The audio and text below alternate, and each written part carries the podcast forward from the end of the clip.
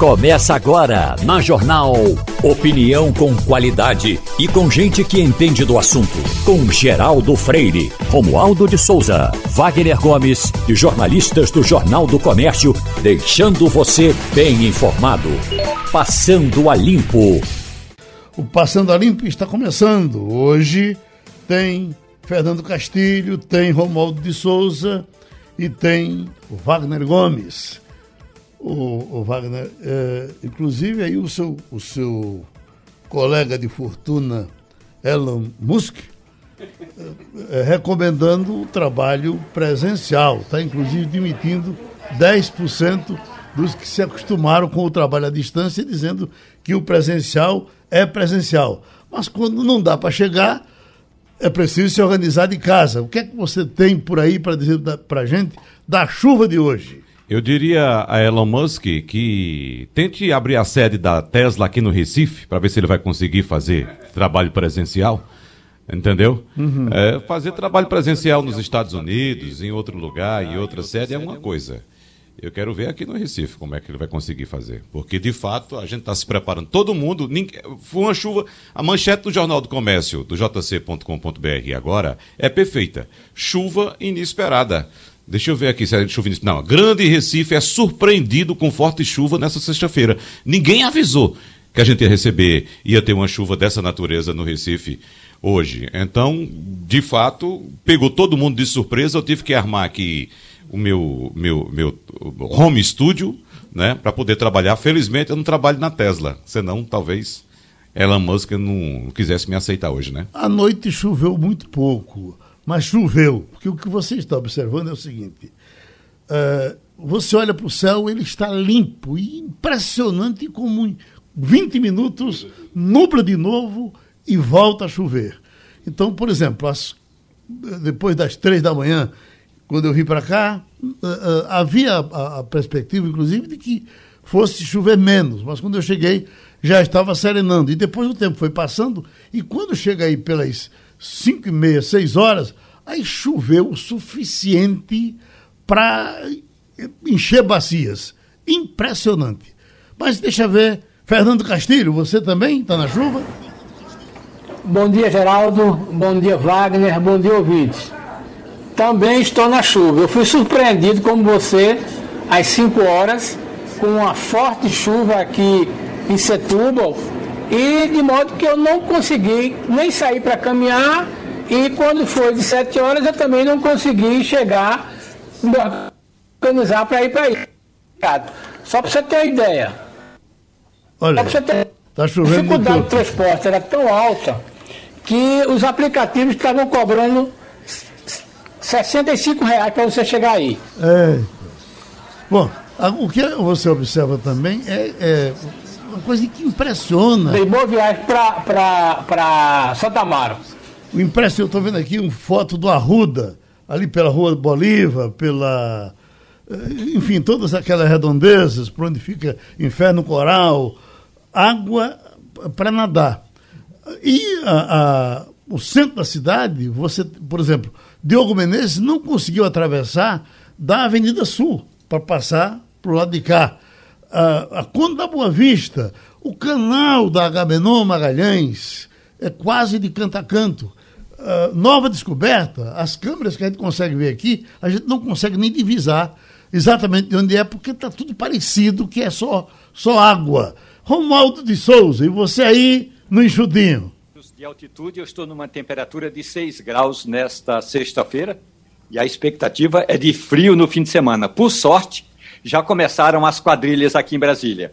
E eu estou me referindo às quadrilhas de festas juninas. O que, na prática, dá para dar uma aquecida no fim de semana, mas continua. Aliás, o frio continua intenso aqui na região do centro-oeste. Em Goiás até deu uma geada, o que é muito ruim, em geral, dessa geada em épocas de início de junho, porque é, é a época da colheita da soja aqui no centro-oeste e também a colheita do café. Ou seja, a safra vai ser um pouco, vai sair um pouco prejudicada em função desse frio. Aquele assunto levantado ontem, Wagner, aqui na sua chegada, da calamidade que Brasília discute se faz ou não, uh, se você quem está aqui, né, ouvindo falar em calamidade, até pode dizer, bom, é, é, é bom que aconteça, mas esse país desse tamanhão, a grande maioria da, da, das cidades está vivendo na maior tranquilidade. Nós estamos nessa situação, mas é uma situação particular. Mas, o, é, inclusive, o, o, o doutor Carlos Pódio fez um comentário que eu achei muito interessante, que dizia, mas olha, é, é, calamidade por quê? Pelo preço do combustível? Aí nós vamos entrar.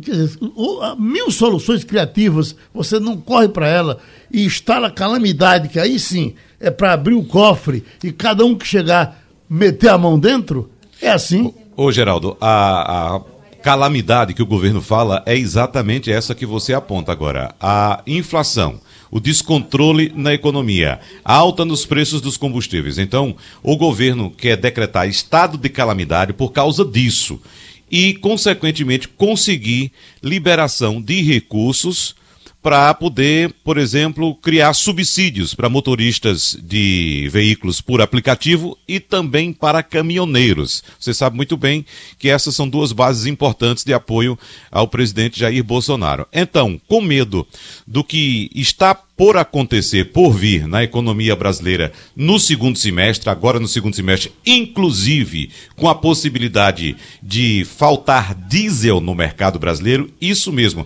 existe a possibilidade de nos próximos 35, 40 dias faltar diesel no Brasil. Então o governo quer reunir esse cenário de inflação, descontrole da economia, falta de diesel, para uh, ah, decretar estado de calamidade do país e aí conseguir verbas fora do teto, ou seja, podendo romper o teto de gastos para poder beneficiar categorias que apoiam o presidente Jair Bolsonaro eleitoralmente. Mas agora diante é, dessa, desse escândalo que seria essa, essa, essa, essa calamidade decretada pelo governo, os integrantes do governo estão avaliando a possibilidade de aprovar uma PEC, ou seja, uma proposta de emenda à Constituição, para abrir caminho a medidas de combate à alta no preço dos combustíveis. Aí seria uma, uma questão específica. E a estratégia é uma das opções que estão na mesa do presidente para ser acionada na tentativa de baixar os preços. Seria, então, uma alternativa ao decreto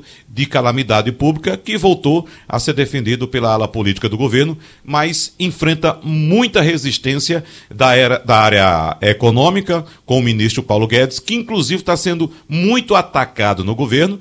O governo chegou a dizer ontem que, ontem ou foi esta semana, acredito ainda, que Paulo Guedes era o responsável responsável pelo crescimento de Lula nas pesquisas por causa da situação econômica do Brasil. Então, Robson, é nesse pé que estamos. Robson do Jordão está dizendo que o túnel da saída do Jordão está no sentido de cidade com muita água, não está dando para passar.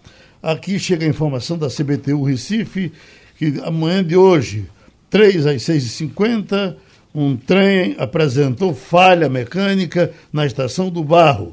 Os usuários não aceitaram descer do trem. Após 25 minutos, o trem foi retirado do sistema. A linha centro opera no momento com atraso. A linha sul opera normalmente. Ah, há pouco, o Geraldo. Guto me trouxe aqui um, uma foto do céu aqui na nossa, na, na, na, na, nossa proximidade, no céu de Santo Amaro. O, o sol já botando a cara de fora. Enfim, a chuva parou por completo aqui, espero que seja uh, no Recife todo, e a maré está baixando. Ela começou a baixar aí pelas seis, devagarzinho, já tem mais espaço. Tem impressão que esse caos em que a cidade se encontra deve ir até às 10 ou 11 e depois a situação pode se normalizar. Ninguém garante nada que é. pode se formar nuvem e chover novamente. Eu estou olhando também aqui para o leste, Geraldo, e aqui a chuva já passou e já começa a abrir também. Agora, se a chuva de fato vai passar, a gente não sabe. Essa chuva como a gente disse agora há pouco, foi uma chuva inesperada, a gente não sabe se a situação de fato vai passar. Agora, a composição para o momento é boa. A chuva passando e a maré baixando. Então a tendência é que essa água comece a baixar. Agora, se vai acontecer de fato isso, a gente não sabe. É preciso manter calma e avaliar o cenário pelas próximas horas, Geraldo. Deixa eu chamar Romualdo, porque é, é, uma coisa, Romualdo, que desarrumada são os discursos do presidente Lula atualmente.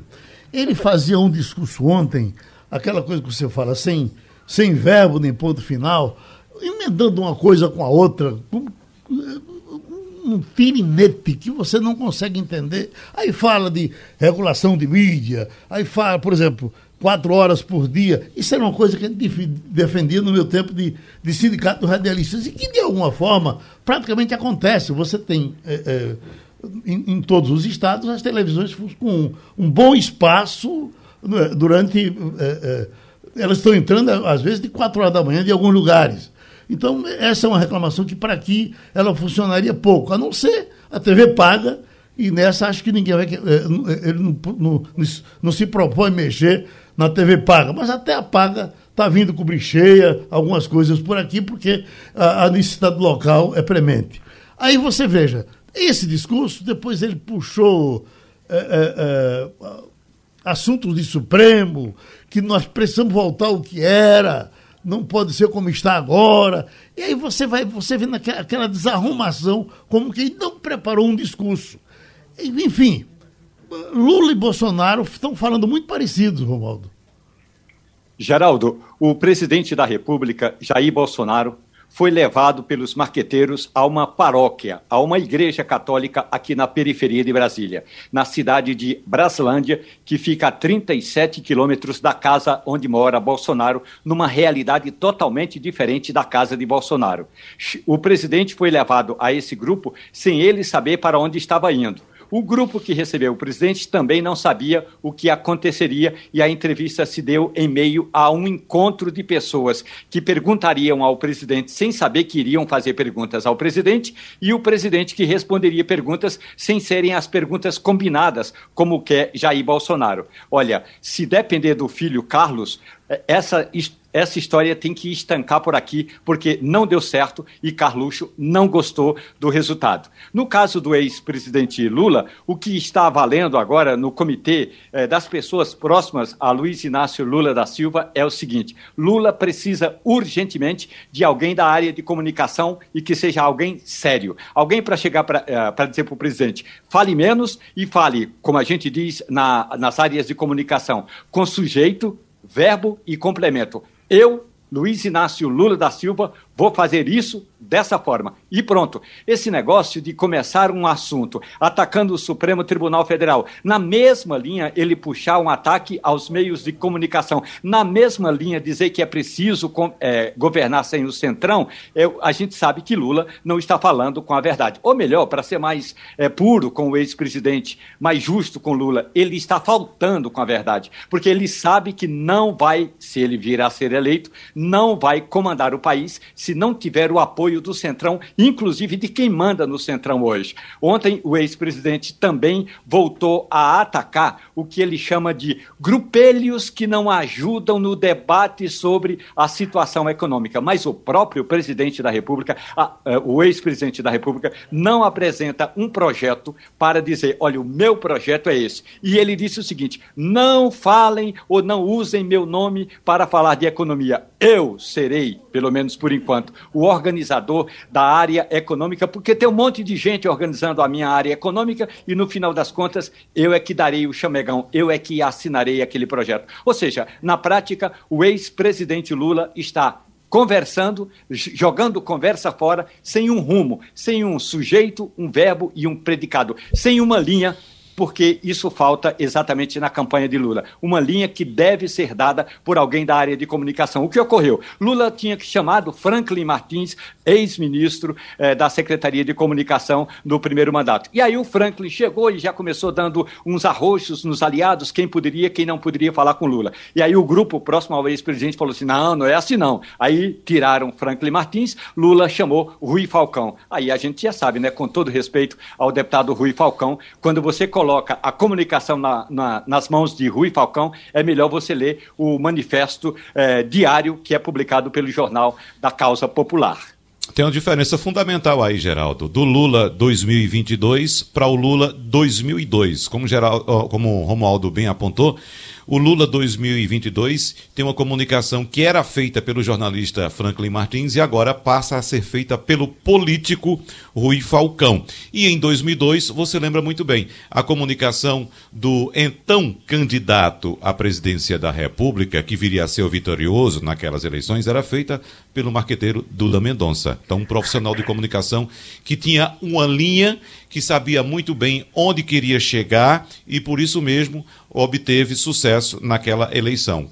Fez a comunicação do presidente Lula, vestiu a roupa dele, fez a barba de Lula, deixou ele bonitinho, fez aquele pacote bem arrumado e entregou para o eleitorado. Pronto. Então, Lula seguiu a cartilha direitinho e obteve sucesso na eleição. Agora, Lula dando as cartas na comunicação e entregando a comunicação para pessoas que não têm muita habilidade na comunicação eleitoral ou comunicação política, o resultado é esse: Lula pregando somente para os seus seguidores, seus fiéis seguidores, assim como faz também Jair Bolsonaro. De alguma forma ele chegou a dizer: não me peçam um programa de governo, porque eu já tenho pedigree.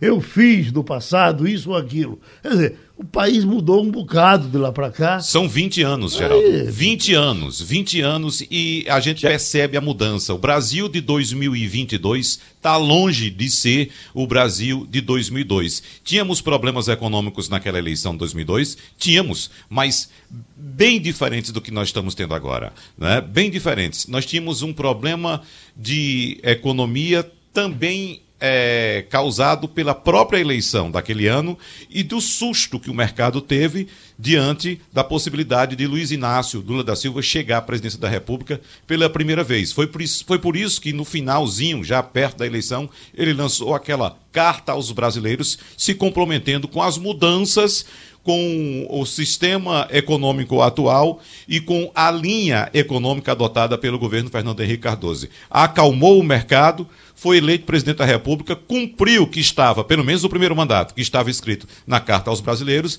e o resto da história a gente sabe muito bem. Agora a situação é diferente. A gente está vendo aí, a gente falava agora há pouco a respeito da, do projeto de calamidade, do, da, do decreto de calamidade do governo federal, ou de uma PEC para tentar segurar o preço dos combustíveis ou subsidiar os combustíveis. Quem assumir esse país a partir de 1 de janeiro de 2023 vai ter um tremendo de um abacaxi para descascar, principalmente no, no setor fiscal. E aí vem um detalhe: se por acaso Luiz Inácio Lula da Silva vier a ser esse que assumirá o país a partir de 1 de janeiro de 2023 o eleitorado vai cobrar o mesmo Lula de 2002, ou seja, 2002, 2003, 2004, 2005, 2006. Fartura econômica, crédito fácil, comprar geladeira, comprar carro, comprar casa, e isso ele não vai poder entregar, não. André Moraes é o presidente do Conselho Regional de Economia em Pernambuco. Aí sim, com também mil assuntos para tratar. O doutor Marcos virá daqui a pouco. O doutor André Moraes eh, eh, vai falar. Para mim, interessa muito essa história, doutor André, do tirar o dinheiro do FGTS para investir em Telebrás. Eh, como é que o trabalhador pode fazer isso? Bom dia, Geraldo. Bom dia, Wagner. É, bom dia a todos. Então, a gente está vendo aí um, um, certo burburinho com essa questão aí de, de se utilizar o FGTS para a aquisição de ações da Eletrobras, né? Então, nesse sentido, a gente vem fazer alguns alertas, digamos assim, né?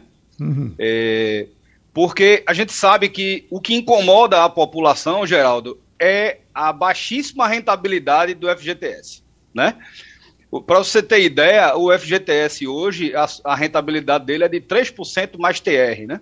Uhum. Então, se a gente pegar o acumulado da inflação aí de 12 meses, já estamos falando aí de 12,2%. Ou seja, é, quem tem o dinheiro aplicado no FGTS está perdendo e muito de lavada né, para a inflação. Então, as pessoas estão perdendo o poder de compra nesse sentido. Uhum. Por outro lado, de fato existe essa, essa movimentação aí, por isso que está gerando todo esse burburinho, é, porque a Eletrobras ela vai fazer agora, Geraldo, é, não, não basicamente uma privatização que foi, foi é, aprovada aí pelo TCU agora em maio, né? Mas ela vai fazer uma desestatização. Né? Então existe uma, uma pequena diferença aí. Na privatização, basicamente, ele, ele fica ali com um percentual muito pequeno né, de participação ali do, da empresa, né, mas na desestatização ele vai sair, ele vai vender boa parte dos, dos seus ativos, né, mas ele continua ali com um peso um pouco mais forte e ainda no comando, digamos assim, né, com, no comando no sentido de ainda ter cadeiras no conselho e etc.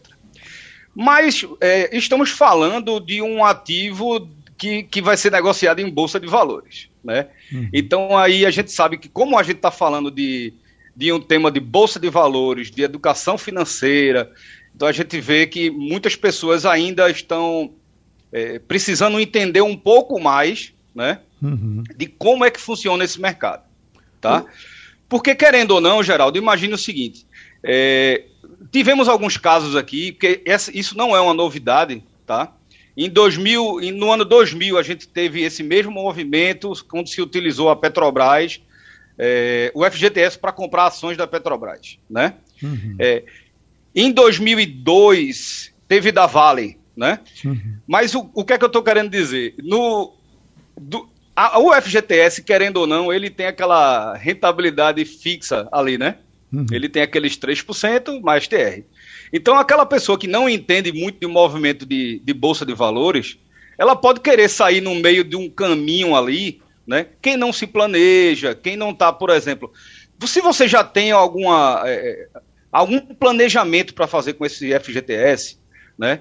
Então, de cara, de, vamos supor assim, se você quiser é, pensando em trocar de casa no próximo ano, muito provavelmente para você não é uma boa opção. Deixa tá? eu chamar, deixa eu chamar Fernando Castilho e até lhe agradecer, porque onde eu disse Telebrás, o senhor corrigiu, estamos falando de Eletrobras, Telebrás não existe mais.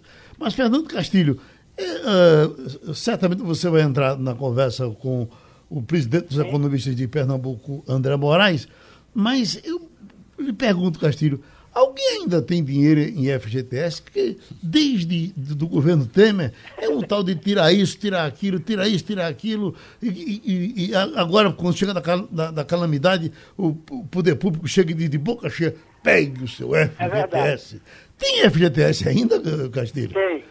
É, Geraldo, bom dia. Geraldo, é, tem sim. É, e tem muito dinheiro, mais ou menos meio trilhão de reais. É, agora, tem duas coisas, né? O problema é que no governo Bolsonaro, é, as pessoas olham para o saldo do FGTS e veem uma enorme pia batismal. Todo mundo mete o dedo lá e tira, né? Aí quer tirar um pouquinho. Mas eu queria perguntar ao doutor André Moraes o seguinte: você não pode tirar além de 50%. Talvez fosse interessante esclarecer como é que faz, depois que você tira esse dinheiro lá, qual é o tempo que ele tem que ficar aplicado. Bom dia, Castilho, tudo bom? Tudo bem. É, então vamos lá. É, voltando ali para um pouquinho é, a pergunta do Geraldo, né? Se tem recurso lá no FGTS. Tem, e tem bastante recurso ainda, Geraldo, porque assim, é, quando foram feitas aquelas movimentações, você lembra que eram valores pequenos, né? Você tirava até mil reais, tirava até um determinado valor, então assim, ainda tem muito recurso lá, né? Mas aí, falando da. da respondendo a, questão de Castilho, é, a gente, nesse movimento agora, é, o, o, valor mínimo que a pessoa precisa ter de saldo é de 400 reais. Tá? Então, assim, muita gente vai ter esse saldo aí. Né? É, e por quê? Porque a aplicação mínima vai ser de 200 reais. Só que a gente tem um, um movimento de trava aí, que se chama lock-up, né, que é para evitar especulação de mercado. Então, quem fizer esse movimento, essa, essas ações aí que ele vai comprar, que na verdade ele não compra diretamente, ele vai comprar através de um fundo mútuo né, de privatização, eles vão ficar travados aí por pelo menos 12 meses. Tá? Eu vou explicar como é que vai ser o movimento. É, a pessoa vai lá naquele aplicativo da Caixa Econômica e lá mesmo ele consegue solicitar para utilizar. Caso ele não consiga, ele pode também ir, como se faz tradicionalmente, em uma agência. Né? E aí, vamos, vamos lá naquele caso. A pessoa quer investir, deixou lá durante cinco anos. É, é, é o que a gente sempre recomenda, tá, Geraldo? Uhum. Quando você vai para ativos que são de, de renda variável, o horizonte que a gente considera razoável é de pelo menos cinco anos. Pelo menos cinco anos. Tá?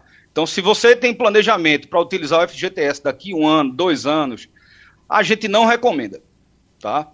É, então, vamos supor que você aplicou e você quer fazer o resgate lá daqui a 5, 10 anos. Como é que esse dinheiro volta? Ele não volta para sua mão, tá? Você pode fazer a venda dessa, dessas ações e esse recurso ele volta para o FGTS. Sim. E aí ele segue o trâmite normal de utilização. Uhum. O Romualdo de Souza, em Brasília? Professor André Moraes, muito bom dia para o senhor. A questão toda é a seguinte, professor: nós temos no país uma praga chamada insegurança jurídica. Imaginemos que essa desestatização da, da Eletrobras seja concluída até o final do mandato.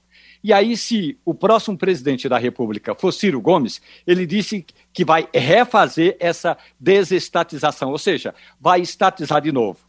Se for o ex-presidente Lula, Lula disse que não vai aceitar por barato se essa, essa história toda de, segundo ele, entregar a Eletrobras para iniciativa privada. E aí, quem investiu numa empresa que hoje é pública vai é, é, se desestatizar e depois reestatizável. Isso, na prática, vai ser um rendezvous que você vai acabar perdendo o dinheiro quem investiu, professor. Pois é, Romualdo. Bom dia também. É, é, é, por isso que a gente fala e a gente está querendo alertar as pessoas em relação a essa questão, tá? É, é, um risco de mercado, tá? Até porque, assim, isso não se concretizou, né? É, pode ser que nos 45 minutos do segundo tempo apareça um liminar, entendeu? E isso aí é, é, é, vem a travar toda essa, essa esse processo de desestatização, tá? Mas é um risco. É, Vou, vou, só dar um exemplo que não é o caso do. do de, de, vai, vai desestatizar, vai desestatizar, enfim.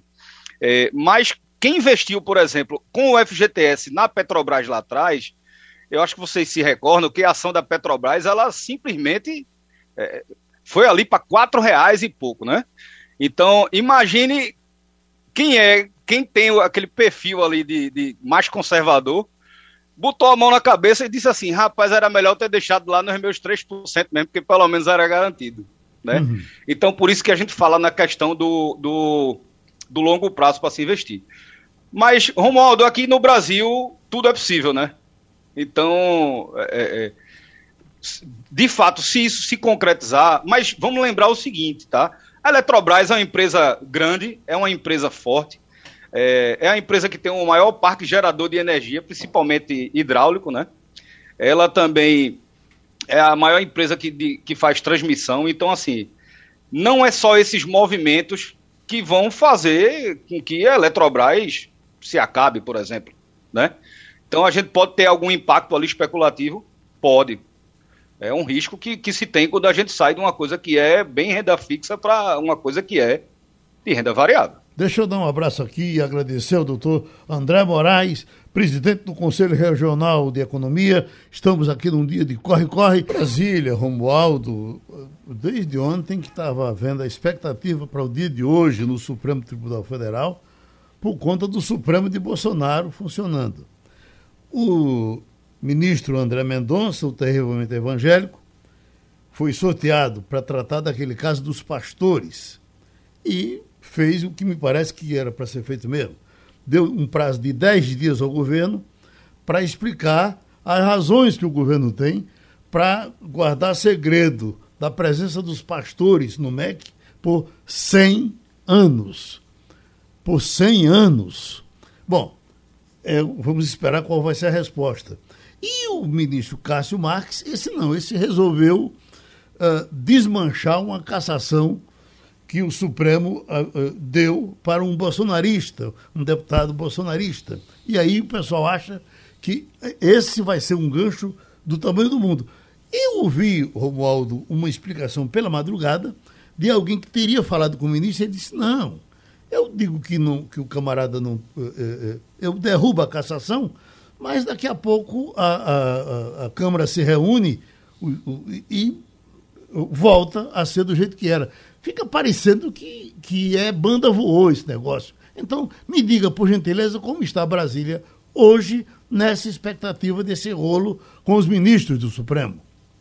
o deputado Francisquini, deputado estadual do Paraná, foi cassado pelo Tribunal Regional e pelo Tribunal Superior Eleitoral, o TSE. É bom lembrar que o TSE tem sete ministros, três deles são do Supremo Tribunal Federal. Então, por unanimidade, o TSE cassou o mandato do deputado Francisquini, deputado estadual no Paraná, porque ele cometeu o crime de divulgar notícia falsa. Foi o seguinte: no dia da votação, na eleição em 2018, ele vai lá na urna, vota e faz uma fotografia dizendo: Ó, oh, eu votei no presidente Jair Bolsonaro e não está aparecendo o nome do presidente Jair Bolsonaro. Nas investigações do TSE, Francisquini não estava mostrando a votação para presidente da República, estava votação, vo, mostrando a votação para governador de estado. Essa foi a confusão inicial. A segunda questão: o Tribunal Superior Eleitoral cassou o mandato de Francisquini, e aí a defesa de Francisquini apelou ao Supremo Tribunal Federal. E aí Nunes Marques simplesmente, é, numa canetada só, numa, é, numa só assinatura, sem ouvir ninguém, resolveu restituir o mandato do deputado Francisquini. Primeira coisa, ele passou por cima não apenas da autoridade do TSE, do Tribunal Superior Eleitoral, que tem três ministros do Supremo Tribunal Federal lá naquele tribunal. A outra questão é, por que ele fez isso?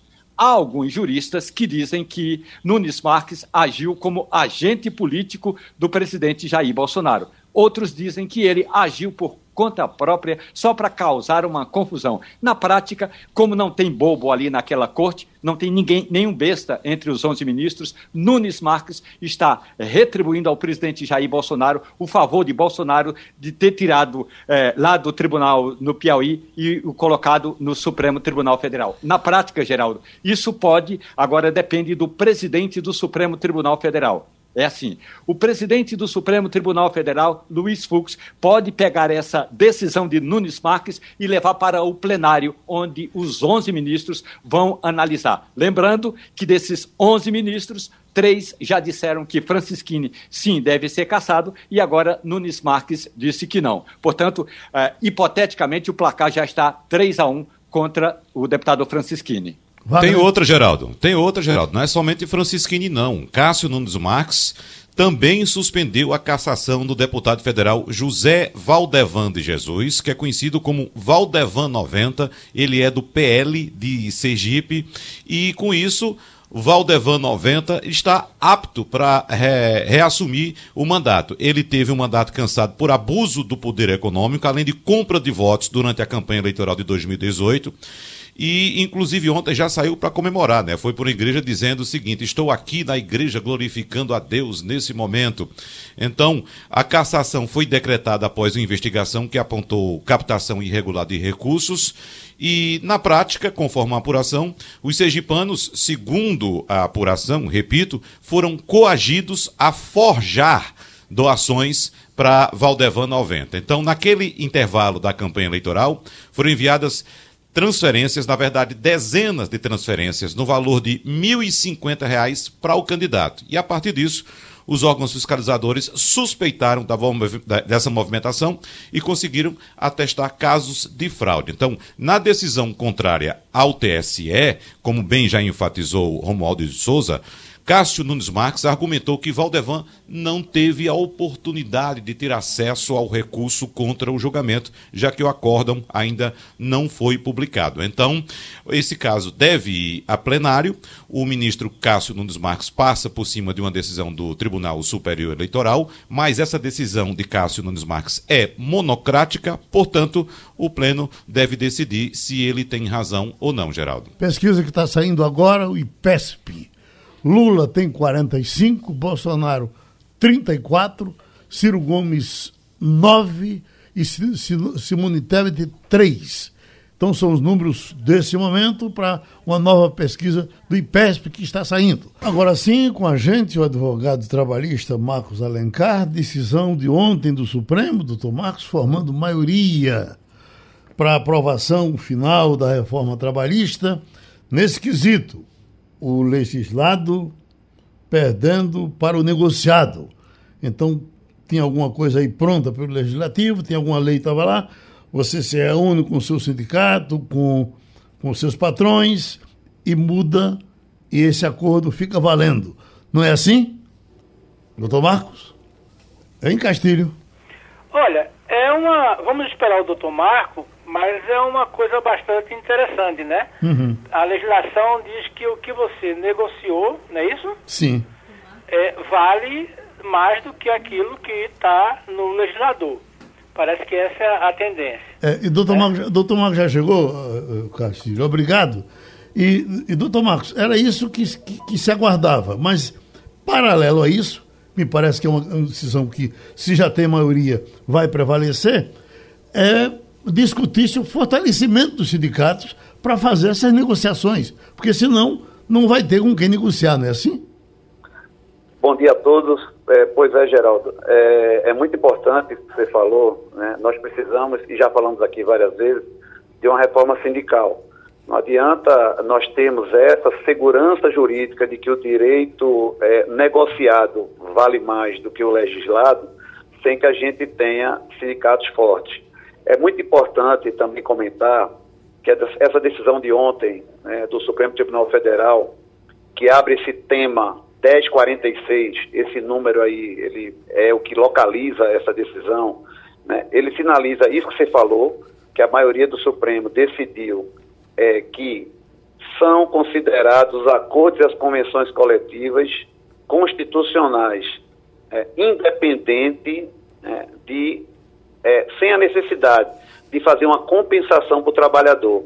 Isso que o Supremo disse ontem foi muito importante ele dá autonomia aos sindicatos de patrão e de empregado, de que eles podem negociar livremente a cláusula sem precisar demonstrar que tem uma compensação por aquele direito que está sendo negociado. E para terminar, Geraldo, um dado muito importante. Essa decisão do Supremo, ela é uma continuidade de uma decisão de 2015 de, de uma usina da nossa região aqui, que é a usina Olho d'Água. Essa, tese que o Supremo ontem consolidou foi iniciada por essa empresa também em horas intíneres, que são horas de deslocamento. Foi o doutor José Otávio, que é um advogado é, pernambucano e um ícone no direito coletivo. Então, isso é importante frisar que ela começa essa decisão em 2015, porque o que o Supremo disse ontem é independente da reforma trabalhista. A reforma trabalhista veio dizer assim, é, bater o prego e virar a ponta. Mas o que o Supremo disse ontem, ele está se referindo à Constituição Federal. Então, independente da reforma trabalhista, o entendimento do Supremo é esse. Vale o direito negociado acima do legislado, desde que preservado aqueles direitos básicos trabalhistas. E Romualdo de Souza. Doutor Marcos Alencar, muito bom dia para o senhor. Mas a questão toda, o senhor tem razão quando é, fala da importância do fortalecimento é, das entidades sindicais, mas a outra questão também é e para que serve então a Justiça do Trabalho? Se eu fosse ministro do, do, TST, do Tribunal Superior do Trabalho, eu entrava com agravo regimental não sei onde, mas para reclamar, porque acabou que tudo agora deságua no Supremo Tribunal Federal. E tem acórdons, tem atas que ainda não foram publicadas, doutor Marcos Alencar, lá no Tribunal Superior do Trabalho, que dizem exatamente isso que o Supremo disse. Então, por que, que o Supremo não esperou que o TST concluísse todo esse processo de votação? Por que o Supremo passou na frente do outro tribunal, doutor Marcos Alencar? Eu me refiro ao Tribunal Superior do Trabalho, que é especificamente a Justiça Trabalhista. Romualdo, excelente a sua crítica e o seu comentário muito técnico. O Tribunal Superior do Trabalho é a instância máxima trabalhista. O Supremo Tribunal Federal não é para estar tá se metendo nessa questão a troco de nada. O detalhe é que houve uma falha do legislador, vamos dizer assim, em 1988, uma falha ou um acerto de trazer alguns direitos trabalhistas para a Constituição Federal. Como o Supremo é o guardião da Constituição, ele foi provocado e o processo andou mais rápido nele do que no TST. A sociedade, que somos todos nós, precisamos de uma entrega da justiça. A justiça tem que, tem que dar segurança jurídica. E aí o Supremo se atravessou e teve essa decisão por conta disso. Mas a sua intervenção está corretíssima. Caberia ao Tribunal Superior do Trabalho unir as oito turmas e tomar uma decisão e sacramentar a questão. Mas na hora que ele se omite de fazer isso, a, o jeito é o Supremo chegar mais rápido e tomar essa posição. Fernando Castilho? doutor Marcos, eu concordo com a, a, o argumento de Romualdo, mas não seria o caso do, do STF, nesses casos, dizer o seguinte: não é comigo, procure o TST, porque a sensação que passa para a comunidade, doutor Marcos, é que as coisas só se resolvem no Supremo.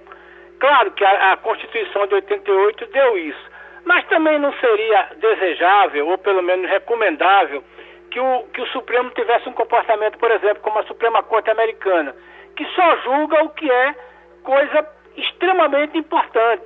Então, na verdade, o que a gente vê é que o, o STF virou o, como é que chama, o rio de lágrimas que todo mundo corre. É, como é que o senhor avalia isso? Porque, o, inclusive, o, como o senhor disse, o STF foi mais ligeiro do que o TST. Sua crítica também está correta. Agora, é preciso que, é, que se entenda é, que, veja, ontem foi dia 2 de junho. O Supremo disse isso que eu acabei de relatar aqui. E no dia 1 de junho, no dia 1 de junho, ele julgou um caso envolvendo essa questão de, trans, de, motorista de carga e ele disse exatamente isso. A reclamação foi julgada improcedente, mantendo a decisão do TST, porque se tratava de um caso concreto. O detalhe é que essa decisão de ontem, ela é uma decisão de repercussão geral e a matéria é constitucional. Agora, veja, direito não é uma ciência exata. E o direito do trabalho é a ciência menos exata possível. Então, é difícil de entender porque existem argumentos tanto a favor como contra, e são muito bons. Mas uma coisa é certa, o Brasil hoje ganha algo porque tem agora o posicionamento do Supremo Tribunal Federal de que o direito negociado entre sindicatos vale mais do que o legislado, ressalvando aqueles direitos básicos ao trabalhador que estão lá na Constituição Federal e no artigo 611-A da Consolidação das Leis do Trabalho. Então, o Supremo ele tem uma chancela, tem uma garantia, principalmente para quem emprega e para quem faz acordos com os sindicatos dos, dos empregados, para que tenha segurança de que aquilo ali vai ser respeitado pela Justiça. A informação que me deram, doutor Marcos, é que o senhor está no evento agora da Justiça do Trabalho. E eu, lhe pergunto, mesmo com toda essa chuva, a, a, a Justiça do Trabalho aqui está funcionando normalmente? Não, eu estou em São Paulo, num evento ah, é? de empreendedorismo. não é da Justiça do Trabalho. Mas essa chuva, Geraldo, aí, a Justiça do Trabalho já baixou um ato suspendendo o expediente de hoje e os prazos. Então, tá o... certo. Deixa eu correr para uh, eh, Wagner Gomes, porque nós já estamos com Fabiola Góes, nos Estados Unidos. Pois não, Wagner? Vamos lá, Fabiola. E dos Estados Unidos chega a informação de que o país decidiu voltar atrás e liberar armas de longo alcance para a Ucrânia. E esse é um passo importante e que a gente deve manter muita atenção, a, a Fabiola, como você sabe, porque um relatório de inteligência dos Estados Unidos, Unidos diz que o presidente da Rússia, Vladimir Putin, passou por tratamento contra um câncer avançado em abril passado. E a gente já vem escutando essas informações de bastidores, uh, sem confirmação, claro, mas quero saber de você qual a confirmação que os Estados Unidos têm de que fato o presidente Vladimir Putin está doente, está com câncer e o caso é sério. Bom dia, Geraldo. Bom dia, Wagner. Bom dia a todos. A notícia saiu ontem na Newsweek que é um periódico importante aqui nos Estados Unidos, e eles têm três fontes americanas que tiveram acesso, são, seriam três autoridades dos Estados Unidos que tiveram acesso a esse documento. Eu lembro que na terça-feira o Geraldo chegou a me perguntar sobre isso, como é que estavam essas notícias, e que não tinha nada de concreto. A gente continua sem ter absolutamente nada certo de concreto. A notícia diz que em abril o Putin fez um tratamento sério de câncer, foi bem naquele período que ele ficou algumas semanas sem aparecer, mas também há algumas incongruências nessa matéria, porque fala que em fevereiro, dia 7 de fevereiro, quando encontrou Macron, ele ficou numa mesa separada do Macron porque já estaria doente, mas logo depois o Putin recebeu o presidente Bolsonaro, que visitou, né? A Rússia. Então, não seria, não tem muito, muita noção, muito a ver essa informação. Mas o fato é que as agências americanas agora estão analisando isso mesmo, dizendo, é meio que uma torcida que eu vi aqui, que eu, que eu percebi pelos nos jornais, de que ele estivesse mesmo doente, só assim iria haver uma, a saída dele nesse momento de guerra e, de repente, mudar esse cenário de guerra, mas a gente não tem nada concreto. E aí o que a gente sabe de concreto mesmo em relação à guerra é que o Biden voltou atrás e vai mandar sim armas de longo alcance para a Ucrânia. E ontem anunciou um pacote, um outro pacote de 700 milhões de dólares também para em ajuda de armamento para a Ucrânia se defender da Rússia. Essas armas agora, esses, esses foguetes, são de um alcance de 80 quilômetros. Não eram o que eles estavam querendo, eles queriam mais de 300 quilômetros, 500 quilômetros, para poder alcançar uma área maior, mas esses de 80 quilômetros serão liberados com o compromisso de que a Ucrânia não vai usar esses foguetes para atingir o território da Rússia. E uma outra informação também que a gente tem em relação à guerra são a quantidade de granadas que existem na, são mais de 300 mil quilômetros quadrados de minas e a Ucrânia vai demorar décadas para conseguir limpar todas essas minas que são resquícios né, de ataques com essas armas mais potentes, e aí ela não estoura totalmente, aí fica 20%, 10% desse resquício no país. Então o país vai ter que passar por um longo processo de limpeza para tentar tirar essas minas de lá. O Castilho, se fosse Alice no País das Maravilhas, podia dizer: no mundo não pode haver guerra. Mas é já, já que tem guerra e tem quem faça guerra, tem ONU, tem OTAN, tem um bocado de coisa que poderia dizer: olha, se você descobrir uma doença grave, eh, o camarada está doido, mas ele tem direito a soltar bomba na, na terra dos outros, você tira ele do poder. Mas não tem nada que controle isso e nós é ficamos é aí morrendo na frente desses caras, né, pai? Pois é, pegando a fábula que você está dizendo, a gente vai correr naquela história, né? Da, do, da sineta do gato, né? Eu acho que isso é a tese, mas a questão é quem é que vai tirar a sineta do rabo do gato. mas eu queria que, que, antes de fazer uma pergunta, eu queria que Fabíola nos explicasse o seguinte. O Zelensky já está dizendo o seguinte, que 20% do país dele já está na mão da Rússia. Né? Como é que a imprensa americana vem tratando isso? Né? Porque, na verdade, é o seguinte, 20% da Ucrânia é as terras boas, né, onde tem riqueza e tem é, os negócios principais estão nessa região, e o que é que sobra da Ucrânia? E eu queria que você falasse um pouco dessa expectativa aí do, de Bolsonaro na Casa Branca, ou pelo menos na Cúpula das Américas. Aliás, desculpe, em Los Angeles. Na Casa Branca não, na Cúpula das Américas. Isso, Castilho. É, em relação à Rússia, realmente está repercutindo aqui a Rússia tomou uma outra cidade, Severodonetsk, também no leste. A Rússia só está querendo o filé da Ucrânia, né, a região, e está repercutindo muito aqui, por isso que há tanto apoio dos Estados Unidos para a Ucrânia. E em relação ao Bolsonaro na Cúpula das Américas, que será realizada em Los Angeles entre os dias 6 e 9 de junho agora. Bolsonaro aceitou, vai participar e vai ter um encontro bilateral com o Biden. E é um compromisso também que será assinado. O Brasil também disse que vai assinar uma carta em prol da democracia e em apoio também aos observadores internacionais que vão participar de eleição. Geralmente, a Organização dos Estados Americanos envia para os países observadores para acompanhar a lisura da eleição. Né? O Brasil sempre apoiou isso e parece que, segundo os embaixadores que já estão dando entrevista para a imprensa, eles, o, o Brasil vai assinar esse documento em compromisso com a democracia. Então, é uma expectativa grande da Cúpula das Américas. O Bolsonaro acertadamente aceitou esse convite, vai ser o primeiro encontro dele com o Biden, a primeira conversa que eles vão ter, e ele pode se transformar também em estrela do evento, porque o Obrador, o presidente do México, está dizendo que não vai participar do evento, ainda não decidiu, né, mas pelo menos até agora o Biden está tentando demovê-lo dessa, dessa ideia de participar, porque não vão ser convidados Venezuela, nem Cuba, nem, a Noro, nem esqueci outro país que não será convidado agora. Mas Nicarágua. três países. Nicarágua, isso mesmo, obrigada. Romualdo. Então, eles, ele, o Brasil tem chance, sim, de ser protagonista nesse, nessa Cúpula das Américas. É um evento extremamente importante para os Estados Unidos e por isso que eles estão colocando tanto esforço para que o presidente Bolsonaro venha e ele já decidiu que vem. Brasília, de capital para capital, Romualdo.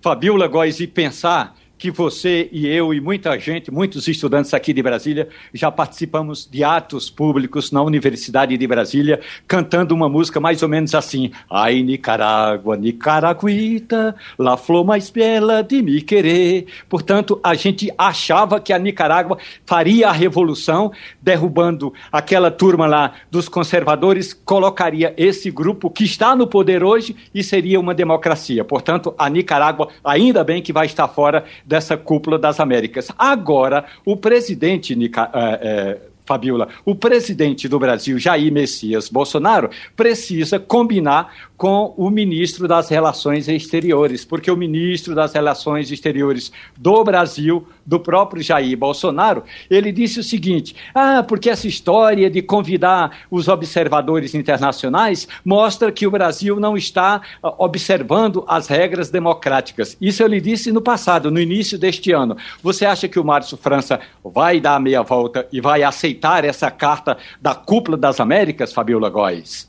Há uma pressão muito grande, viu, Romualdo, para que o Brasil continue alinhado né, aos Estados Unidos em termos de democracia. A gente viu ataques do próprio presidente e de correligionários dele ao Supremo Tribunal Federal, alguns ministros, ele continua ainda atacando o sistema eleitoral, as urnas eletrônicas, mas a pressão aqui é grande e parece sim que o Itamaraty vai apoiar e vai fazer com que o presidente, né, orientar que o presidente assine esse documento. Não tem por que o Brasil não assinar esse documento, sempre o Brasil se colocou numa postura, depois do golpe militar, obviamente, essa postura de apoiar a democracia na América Latina. Então, o Brasil tem esse papel fundamental e tudo indica, sim, que ele vai assinar esse documento. Pronto, Fabíola. Ô, Geraldo. Por, por, aqui, por aqui a chuva parou, as águas já estão descendo e terminou o Passando a Limpo. A Rádio Jornal apresentou opinião com qualidade e com gente que entende do assunto. Passando a Limpo.